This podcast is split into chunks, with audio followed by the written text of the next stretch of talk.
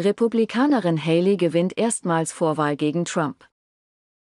In den US-Präsidentschaftsvorwahlen der Republikaner hat die frühere UN-Botschafterin Nikki Haley ihren ersten Sieg im Duell gegen Ex-Präsident Donald Trump eingefahren.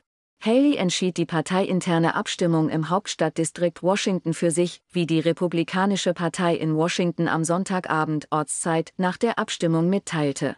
Das Ergebnis ändert nichts an der eindeutigen Dominanz Trumps in dem Rennen, bricht allerdings dessen bisherige Siegesserie und beschert Haley zumindest einen symbolischen Erfolg, wenn auch nur einen kleinen. Trump hatte zuvor alle parteiinternen Vorwahlen mit Leichtigkeit gewonnen und ist auch bei den weiteren Abstimmungen der klare Favorit. Der 77-Jährige hat trotz diverser Skandale, Eskapaden und einer chaotischen Amtszeit als Präsident großen Rückhalt in der Parteibasis. Auch große juristische Probleme im Wahljahr, vier Anklagen in Strafverfahren und empfindliche Schadenersatzzahlungen in Zivilverfahren haben Trump bislang politisch nicht geschadet. Offen ist, wie lange Haley noch im Rennen bleiben wird, da ihr faktisch keine Chancen mehr eingeräumt werden, Trump zu schlagen. Selbst in ihrem Heimatstaat South Carolina, wo Haley einst Gouverneurin war, hatte Trump Ende Februar mit großem Abstand gesiegt. Unterstützer des Ex-Präsidenten appellieren schon seit Wochen an die 52-Jährige, aufzugeben und ihre Wahlkampagne zu beenden. Haley hat bislang jedoch betont, sie werde mindestens bis zum Super Tuesday dabei bleiben. Dies ist der nächste große Meilenstein im Wahljahr an diesem Dienstag, wenn parallel in mehr als einem Dutzend Bundesstaaten abgestimmt wird. Wer in den USA Präsidentschaftskandidat werden will, muss sich zunächst in diesen parteiinternen Vorwahlen durchsetzen. Das Abstimmungsverfahren der Vorwahlen ist komplex und von Staat zu Staat unterschiedlich.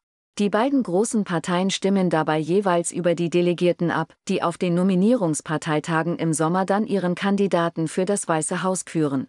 Der Nominierungsparteitag der Republikaner findet Mitte Juli in Milwaukee im Bundesstaat Wisconsin statt. Dort treffen sich 2429 Delegierte. Um zu gewinnen, muss ein Kandidat mindestens 1215 Delegierte hinter sich versammeln. Trump hatte in den vergangenen Wochen bereits 244 Delegierte für sich gewonnen, Haley dagegen nur 24. Da der Hauptstadtdistrikt Washington nur 19 Delegiertenstimmen zu vergeben hat, ändert sich an dem Kräfteverhältnis durch Haleys Sieg dort nicht wirklich etwas. Die US-Hauptstadt ist sehr demokratisch geprägt, urban, mit hohem Bildungsgrad. Washington gilt als Hochburg des Anti-Trump-Lagers, Anhänger des Ex-Präsidenten sind hier deutlich unterrepräsentiert, daher Halleys Erfolg, der aber eben eher symbolischer Natur ist. Politisch bedeutsam wird dagegen der Ausgang des Super Tuesdays. Bei den Abstimmungen in 15 Bundesstaaten am Dienstag werden mehr als ein Drittel aller Delegiertenstimmen für den Nominierungsparteitag der Republikaner vergeben. Es könnte durchaus sein, dass Haley danach hinwirft. Die eigentliche Präsidentenwahl steht schließlich am 5. November an. Für die Demokraten möchte der Amtsinhaber Joe Biden ein weiteres Mal Amtszeit kandidieren.